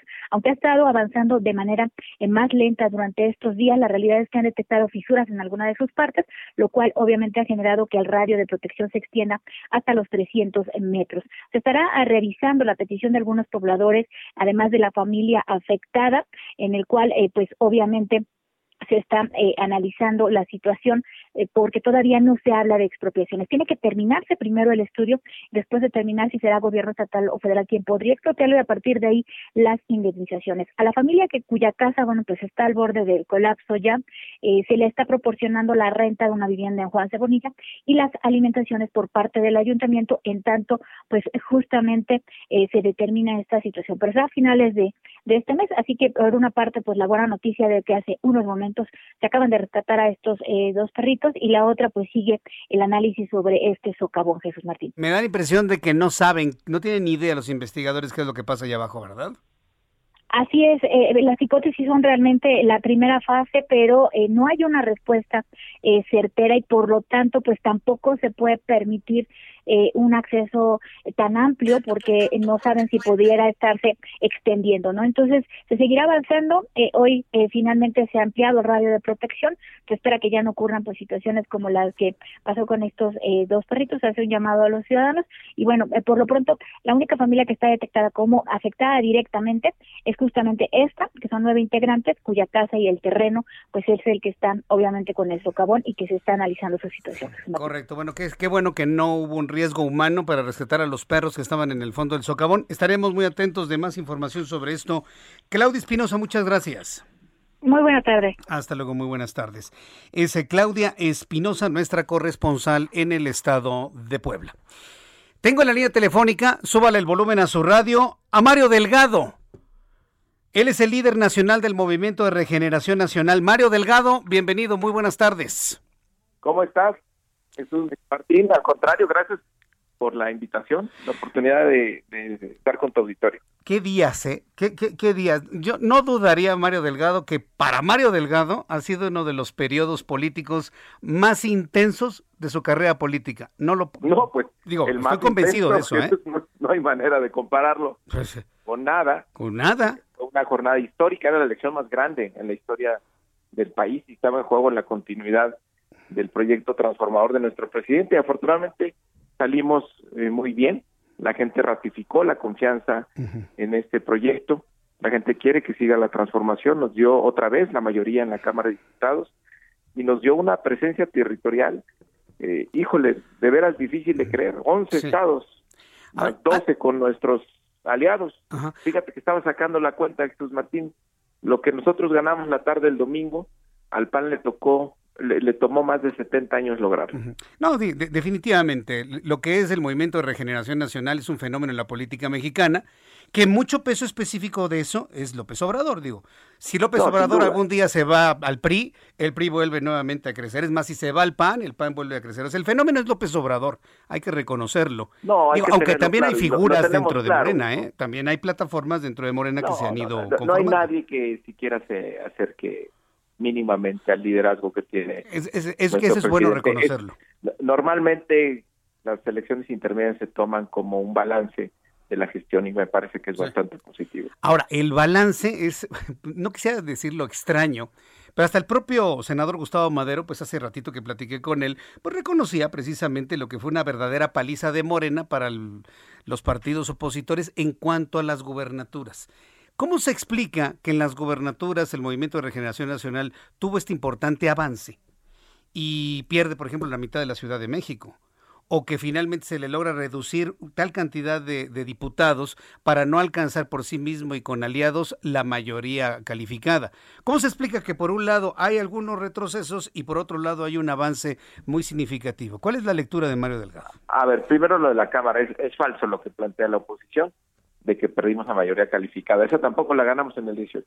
La mayoría calificada es algo que se construye ya como parte del ejercicio legislativo, porque hay una restricción muy clara en la Constitución donde ningún partido puede tener más de 300 diputados por ninguna de las dos vías. Entonces, ese es un argumento falso que hay que desmontar por parte de la oposición. Nosotros retuvimos la mayoría en la Cámara de Diputados, con lo cual vamos a poder modificar cualquier ley y vamos a tener el control del presupuesto. Para las reformas constitucionales tendremos que buscar alianzas, al igual que lo hicimos en esta legislatura que termina. Y respecto a la ciudad, bueno, es algo que tenemos que revisar, que revisar muy bien, hay que analizar, y que tener un diagnóstico claro de qué fue lo que pasó. Yo creo que esta es ciudad de izquierda y nos vamos a recuperar muy pronto. Correcto. Ahora los estados. tienen ustedes un clarísimo corredor que rodea todo lo que es el mar de Cortés y el Pacífico las dos Baja Californias y prácticamente toda la costa, a excepción de Jalisco, pero si los vemos por municipios, pues digamos que ya está también toda esa zona cubierta. Hay muchas especulaciones al respecto, ¿eh? y hay especulaciones que tienen que ver hasta con el tema del crimen organizado. ¿Cómo contesta el líder nacional de Morena a esas especulaciones, Mario Delgado? Pues que cuenten los votos. No, no, bueno, de que ganaron, ganaron, digo, eso es un hecho, ¿no? Digo, ahí no, no hay duda. Este, pero eh, vaya, hay especulaciones en el sentido de que hay hubo algún tipo de otro especulaciones, así en la derecha, nos digo, no las llevamos ya tres años con especulaciones, noticias falsas, mentiras, y ahí está la respuesta contundente del pueblo de México. y quiere que siga la transformación. O sea, ¿no, no, ¿no hay otro tipo de factor que se explique ese triunfo hacia lo largo del Pacífico? Pues que yo sepa, vivimos en una democracia y el gobierno de estos estados pues está determinado por el voto popular que tuvimos el domingo. El país está partido a la mitad, Mario Delgado. O sea, si, lo vemos en cuanto a gubernaturas, si lo vemos de alguna manera en el Congreso, si lo vemos en la Ciudad de México, pues eh, México está dividido en dos. ¿Cómo hacemos para unirlo, a hilvanarlo? Yo creo que está muy unido y está muy unido en favor de lo que estamos viviendo ahora. Eh, la gente ve con mucha simpatía que se combata la corrupción.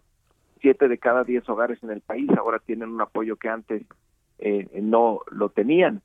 Y claramente la gente dijo no a, a los partidos aliados ahora, los de la mafia de la corrupción. Vamos ganando espacios, sí, y no, está, no es la mitad, tenemos más de la mitad pero, ya pero Mario, van a ser gobernados por nuestro movimiento. Morena está conformado de priistas, perredistas y panistas. ¿Por, qué seguir con el discurso del PRIAN y los corruptos del otro lado? Si Morena está conformado por panistas, priistas y perredistas, ex panistas, ex priistas, ex perredistas. Pues ahí está, hay gente que ha militado en otros partidos, pero Morena está conformado este, mayoritariamente pues gente que por personas que queremos vivir en un país sin corrupción. Sí. Porque quienes queremos hacer de la política un imperativo ético, por quienes queremos que haya menos injusticia, porque quien queremos quienes queremos acabar con la impunidad, que haya un crecimiento con mayor eh, equidad para todos y para todas. ¿Y, ¿Y se está logrando el objetivo, Mario? Pues nuestro gran objetivo es la regeneración de la vida pública del país. Y ahí creo que hay avances eh, muy importantes. Tenemos eh, una inversión social histórica y que se ha logrado sin aumentar impuestos, sin endeudar a nuestro país. Se ha mantenido el precio también bajo de los eh, estables, de los energéticos. Se cumplen las metas de inflación. Tienes un tipo de cambio estable. Estamos ya dentro de los 10 países que reciben mayor inversión extranjera directa tienes proyectos de desarrollo tan importantes como el Tren Maya, como el corredor eh, transísmico, tienes ahora una frontera que está dinamizada gracias a la baja en los impuestos que hubo de, de sobre la renta y de impuesto valor agregado. Ha crecido un 70% el salario mínimo. Mario Delgado, tengo que ir a, tengo que ir a los mensajes porque me va a cortar la computadora. Regreso con usted. Jesús Martín Mendoza con las noticias de la tarde por Heraldo Radio, una estación de Heraldo Media Group. Heraldo Radio, la HCL se comparte, se ve y ahora también se escucha.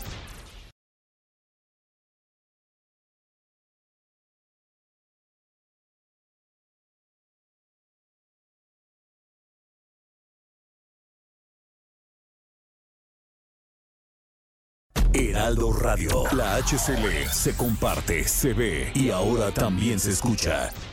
Hoy no me puedo levantar. El streaming más esperado por Cinepolis Click con María León y Yair. Revive la música de Mecano que marcó una época. Sábado 19 de junio, 8 de la noche. Boletos en www.cinepolisclick.com. Hoy no me puedo levantar. Hasta siempre. Escucha las noticias de la tarde con Jesús Martín Mendoza. Regresamos. Bien, ya son las siete y media, las siete y media. Estoy conversando antes de los mensajes comerciales con Mario Delgado, quien es el líder nacional del Movimiento de Regeneración Nacional. Pues una lista de cosas pues, que podemos señalar en lo positivo, Mario Delgado, y pues otras donde ha faltado y donde ha fallado, ¿no? Digo, hay, hay una visión autocrítica también, ¿verdad? Sí, por supuesto vamos a revisar dónde fallamos para ver qué es lo que tenemos que corregir y ponernos a trabajar. Bien, ahora, eh, ¿qué, ¿qué, tipo de análisis van a hacer en la, en la Ciudad de México? Hubo un comentario que a mí me llamó poderosamente la atención de la secretaria general del partido, de Citlali Hernández, donde en una primera declaración pues dijo en los medios de comunicación de que le habían, que le habían fallado al presidente yo creo que un partido político y quienes son senadores y diputados no se deben al presidente, se deben a los ciudadanos, ¿no, Mario? Bueno, lo, lo, dice y lo decimos como parte de un proyecto, somos parte del mismo proyecto. Ajá. Bueno, ¿qué es lo que sigue después de esto, Mario Delgado? Pues ya estamos trabajando en lo que sigue, que es eh, la consulta a expresidentes para que sean enjuiciados ahora en agosto. Y preparando el tema de la revocación de mandato en marzo. O sea, esto sería para este agosto, sería lo de la consulta. Que por cierto, este, ¿ustedes tienen confianza que lo va a realizar el Instituto Nacional Electoral? ¿Sí va a tener recursos? ¿No va a tener recursos? Digo, sé que se lo tengo que preguntar a Lorenzo Córdoba, pero de lo que saben ustedes como partido promotor de esta, de esta consulta, ¿cómo lo están viendo? Pues esperemos que sí. Lo que pasa es que ellos están siempre acostumbrados a los miles de millones de pesos, pero se puede hacer un ejercicio perfectamente representativo a nivel nacional con austeridad.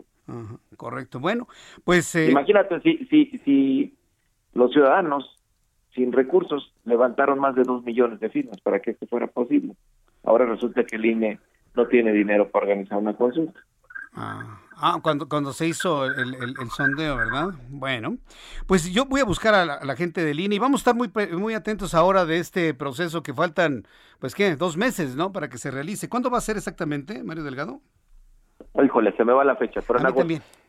Pero bueno, lo buscamos y lo comentamos al público. Pero es en el mes de agosto, eso sí, estoy completamente seguro. Bueno, pues yo agradezco estos minutos de comunicación con el auditorio del Heraldo. Felicitaciones por lo que ganaron.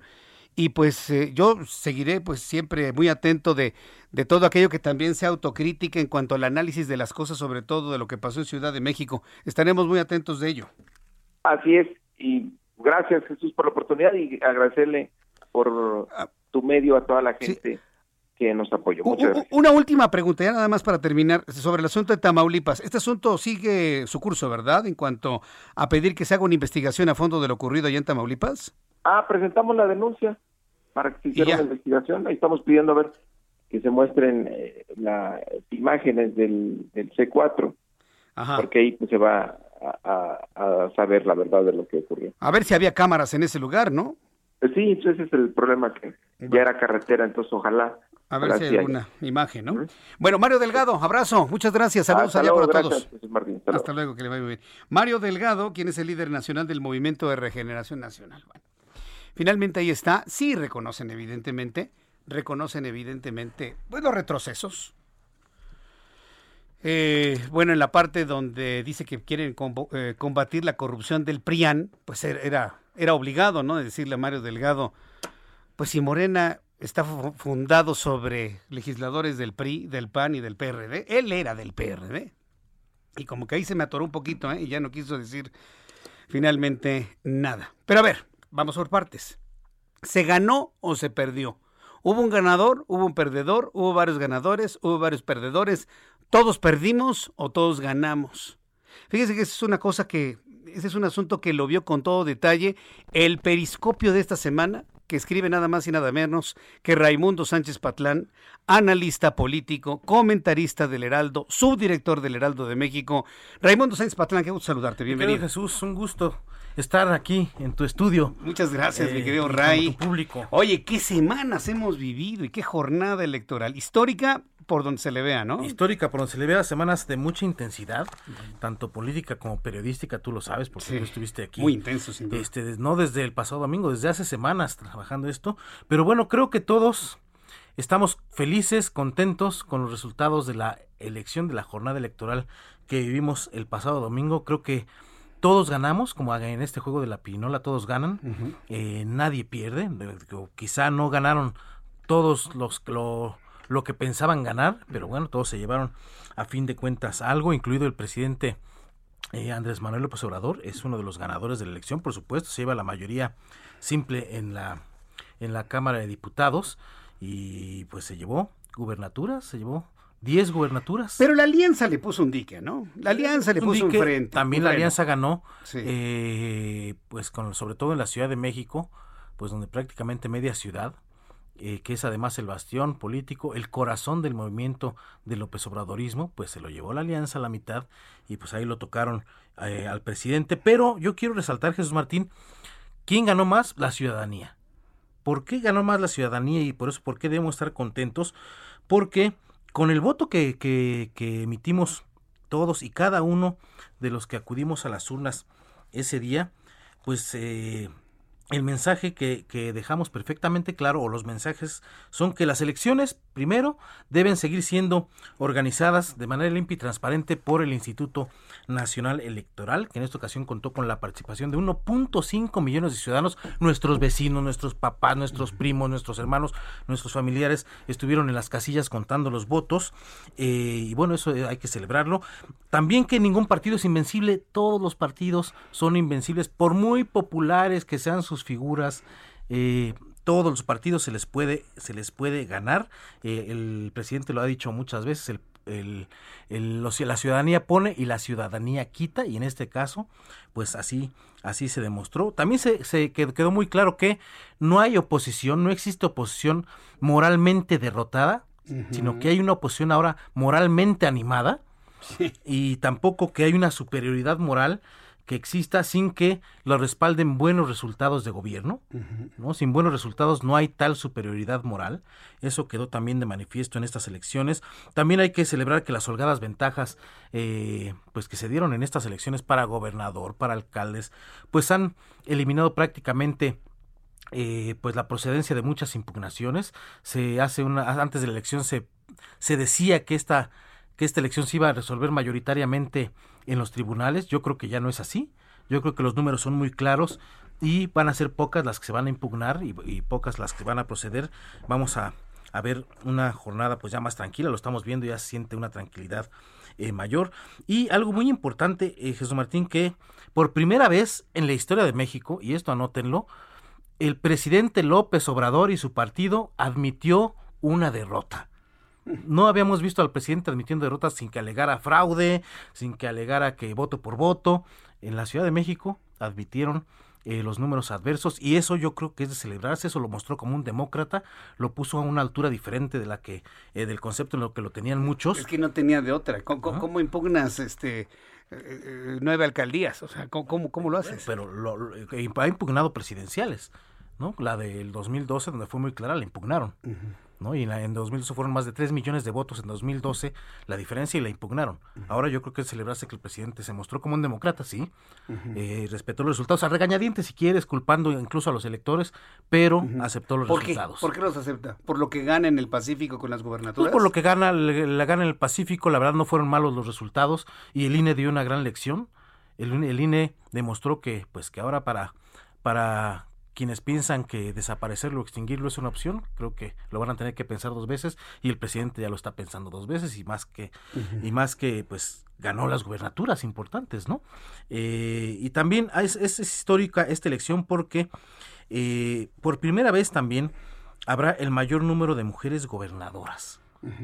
En toda la historia de México había ocho mujeres electas a gobernadoras nueve si contamos a Rosario Robles, pero acuérdate que Rosario Robles fue la interina de Cuauhtémoc Cárdenas. Ocho gobernadores en toda la historia de México habían gobernado sus estados. Ahora son ocho de un jalón las que van a, las que fueron electas, este, y, o ya están en funciones como Claudia Sheinbaum en la Ciudad de México o, o Claudia Pavlovich en su número insuficiente todavía, pero es de un jalón ocho mujeres y también la mitad de las alcaldías en la Ciudad de México van a ser gobernadas por una mujer. Ocho mujeres, ocho hombres, ¿verdad? Ocho mujeres, ocho hombres, hay una equidad, eh, y esa es una buena noticia.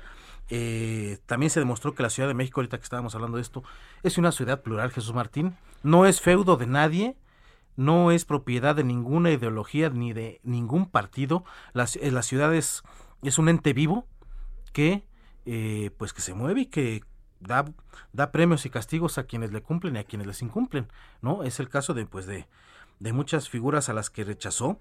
Por ejemplo, eh, se rechazó a redes sociales progresistas, van a perder el registro prácticamente. No, pero ya se embolsaron un dineral, man. se, se, rechazó el regreso del bejaranismo a la, a la alcaldía Cuauhtémoc. Eso sí, ese es un golpe muy importante. Eso hay que hacerlo notar a los, los emblemas, grandes emblemas de la corrupción, no los dejó pasar. Redes sociales progresistas, hay que recordar que, que pues está prácticamente ligado a la maestra del Bester Gordillo.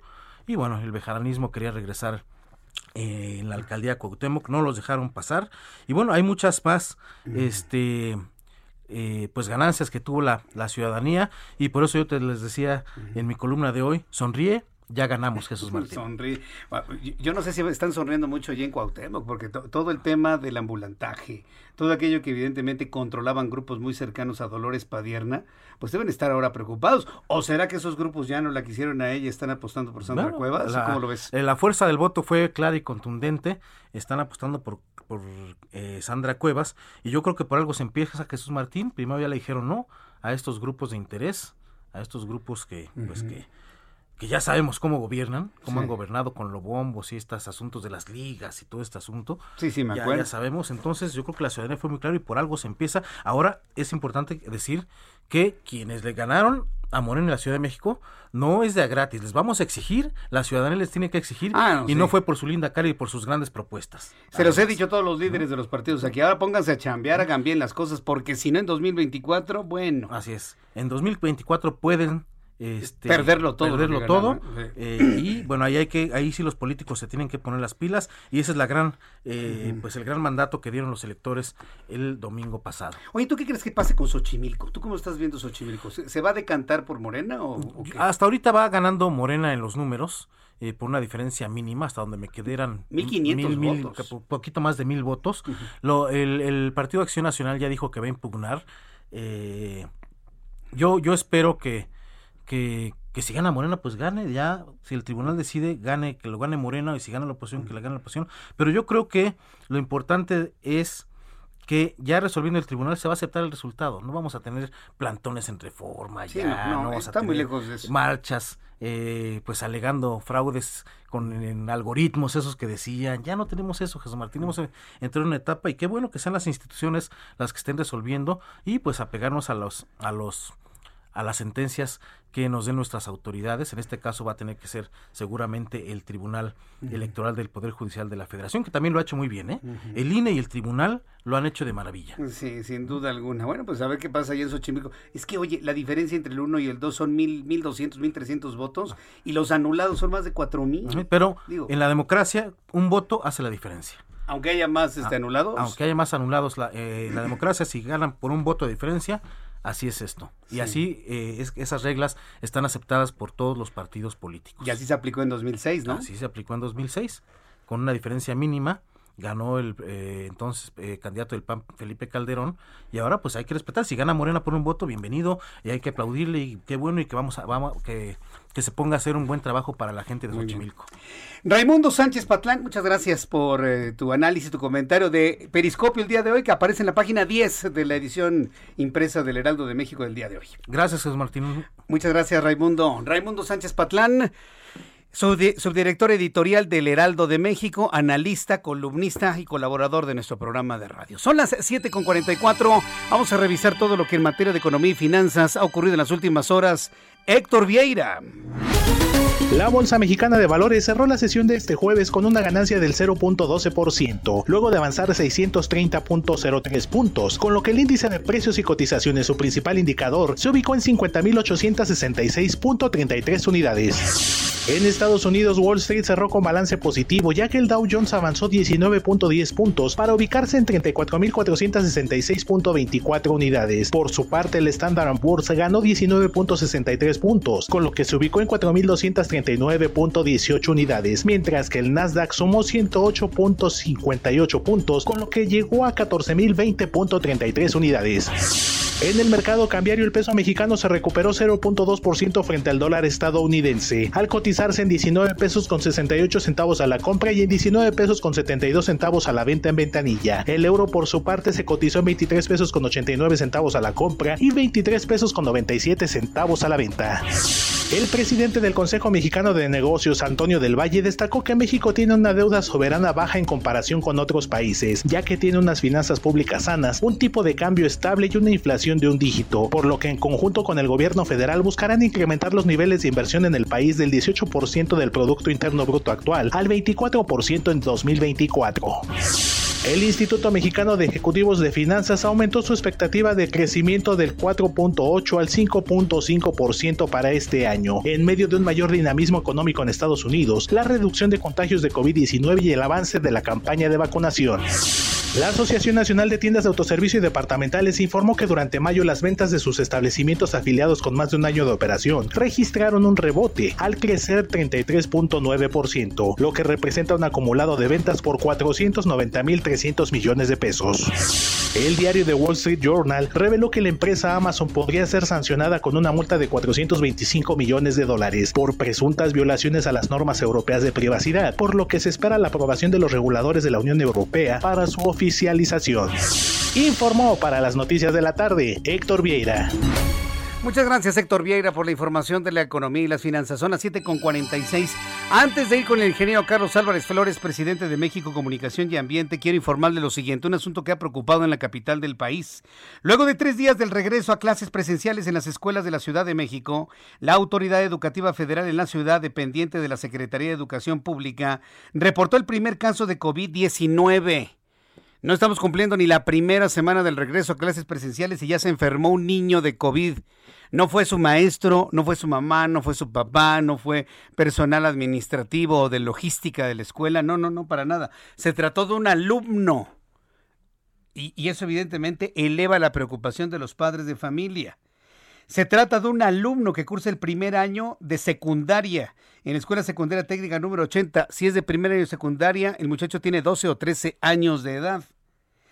Esta escuela está ubicada en la colonia Miguel Hidalgo, en la alcaldía Tláhuac. En respuesta, la comunidad educativa de la escuela ha decidido regresar a las casas, regresar a las actividades a distancia, al tiempo que se realiza las acciones de control epidemiológico a quienes tuvieron contacto con este niño, joven, muchacho, 13 años de edad, primero de secundaria, dio positivo a COVID-19 y estaba yendo de manera regular a la escuela.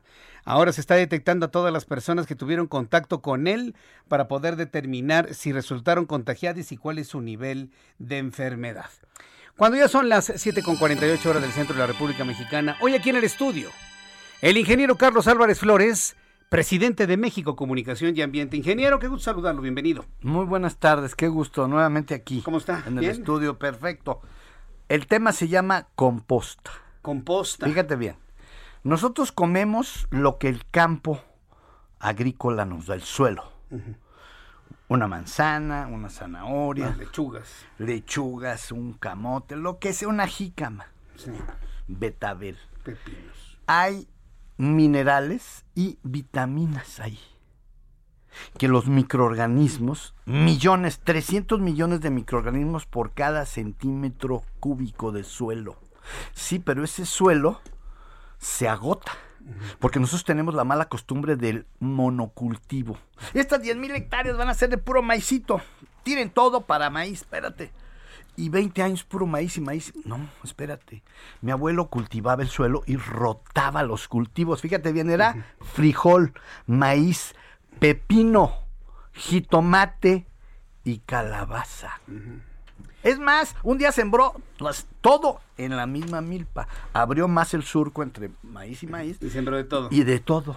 Y luego dejaba descansar la tierra, así decía mi abuelo. Lo voy a dejar descansar. Bueno, en ese orden de ideas, nosotros estamos sacando los nutrientes con los que nos alimentamos. Aparte de que es fuente de energía, ¿verdad? Pero vitaminas y minerales biodisponibles. Biodisponibles. El hierro tiene que ser de los frijoles, no de sulfato de hierro industrial. No, no, no. O sea, eh, tómense cloruro de magnesio. ¿Qué- ¿Quién les dijo? Hay una bola de farsantes charlatanes allá afuera, como el dióxido de cloro y todas esas bromas, bola de charlatanes. Tómate el cloruro de magnesio porque hay que alcalinizar. No, no, que alcalinizar ni que ocho cuartos. Nosotros solamente necesitamos dos gramos de cloruro de sodio al día. Dos gramos. Dos gramos, De o sea, sal. dos de sal, cloruro de sodio, sal. Que está en el mar, ¿verdad? Luego hablamos de eso. Pero ahorita lo que quiero decir es, si yo saco los nutrientes del suelo para vivir y luego los tiro a un mugroso tiradero a cielo abierto, como es México, pues estoy tonto. Porque esos nutrientes deben ir ahí mismo. Deben regresar a la tierra. Regresarlo. Exactamente. Los chinos tienen 12 mil años regresándole inclusive las excretas de los mismos seres humanos. Nosotros todavía no llegamos a eso. Nosotros, las excretas, ¿a dónde van tus excretas de tu, de tu superdepartamento que tienes en Santa Fe? Al drenaje. ¿A dónde va el cochino drenaje? Allá al norte. Aquí en el ese colector. Allá. Allá arriba, exacto. Y los de Tula se acaban de quejar ayer, ya están hasta el gorro de las cochinas aguas residuales sin tratar. Entonces, nosotros no podemos tirar los nutrientes en los tiraderos. Tenemos que hacer composta. Tenemos que entender que esos nutrientes, esas vitaminas y minerales biodisponibles deben regresar al suelo.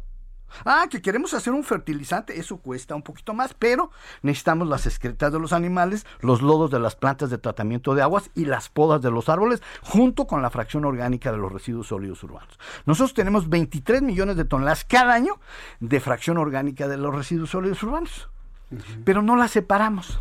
Ya viste lo que pasó aquí. Salieron sus los señores ahí, la oceanógrafa y la otra economista del poli, mala por cierto, que no sabe, prohibiendo la bolsa de plástico, arruinaron la separación. Que íbamos poco a poco avanzando lentamente, íbamos avanzando en la separación, no. Ahorita ya se arruinó otra vez. Entonces, esa materia orgánica tiene que ir a un centro para producir composta. Ahora, ¿Para qué va a servir la composta? Bueno, empezando porque parques y jardines y los suelos erosionados. México tiene 20 millones de hectáreas que tienen suelos con algún grado de degradación. De manera que ese es el tema. No han entendido el valor de la composta y lo que significan esos ese valor orgánico con nutrientes que tenemos que regresar al suelo. Eso es elemental. Pero no lo hacemos, ¿por qué? Porque los gringos vinieron desde los 60, 50 y 60 a ofrecernos sus fertilizantes químicos, que tienen un pH ácido, la urea, y la urea no está biodisponible. Aunque le pongas 500 kilos por hectárea, ¿qué crees? Los microorganismos dicen, gracias, yo prefiero sintetizar el nitrógeno del aire que esta urea ácida y destruye y degrada los suelos, los fertilizantes químicos, y ese es el resultado real. Entonces, ¿cuál es la recomendación? Ojalá que un día hubiera el milagro que un presidente de la República entendiera lo que es la composta. Y no me refiero solamente a Andrés Manuel López Obrador, me refiero a los últimos 20 presidentes de México. Los últimos 20 Así presidentes. es, pronto ninguno ha hablado de la composta, ni saben lo que es la composta, ni por qué debemos hacer composta para recuperar esa materia orgánica. Ese es el tema, que estamos hablando de nutrientes. No es, tú no puedes fabricar nada. Los nutrientes están en el suelo y solamente los microorganismos lo pueden sintetizar. Entonces, esto es algo de la vida, del mundo, y tenemos que entender que tenemos que darle esa famosa economía circular. Pues suena muy interesante, pero siento que esto para hacerlo en México estamos años luz. Pues sí, porque no saben, porque no hay interés, porque no les importa. O sea, lo verdaderamente importante es eso. Cada vez necesitamos más alimentos, cada vez somos más. Ya no quiero hablar del agua, ¿eh? Ya te va a llegar, ¿eh? ¿Cuándo es el 11? mañana, mañana, te quedas sin agua. Mañana te bañas Pero almacené agua. Mañana y estamos te, ahorrando. Mañana te, bañas con tu litro de agua, con una esponja, te sientas y, con tu esponja y se acabó. Y tu jicarita. Exacto. Ese es México. Esa es la verdad. Ese ¿eh? es el Una vergüenza que una de las megaciudades más importantes del mundo tenga que quitarles el agua a millones de mexicanos. Ese es mi comentario el día de hoy. Ingeniero, muchas gracias. El ingeniero Carlos Álvarez Flores, presidente de México Comunicación y Ambiente. Y con esto nos despedimos el día de hoy. Yo le invito para que continúe en la programación del Heraldo Radio. Yo le espero mañana en punto de las 2 de la tarde, a las 2 por el 10 en el Heraldo Televisión. Lo espero en el Heraldo Televisión a las 2 de la tarde por el canal 10, a las 6 de la tarde por el Heraldo Radio en toda la República Mexicana. Hoy hubo un eclipse de sol anular espectacular en el hemisferio norte de nuestro planeta. Ya mañana le platicaré sobre él. A nombre de este gran equipo de profesionales de la información, yo soy Jesús Martín Mendoza por su atención. Gracias. Que la pase muy bien y hasta mañana.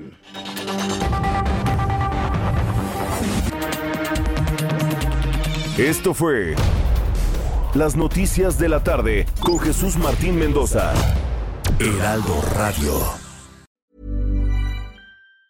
Hi, I'm Daniel, founder of Pretty Litter. Did you know cats tend to hide symptoms of sickness and pain? I learned this the hard way after losing my cat, Gingy. So I created Pretty Litter, a health monitoring litter that helps detect early signs of illness by changing colors, saving you money and potentially your cat's life. Pretty Litter is veterinarian developed, and it's the easiest way to keep tabs on your fur baby's health right at home. Go to prettylitter.com and use code ACAST for 20% off your first order and a free cat toy. Terms and conditions apply. See site for details.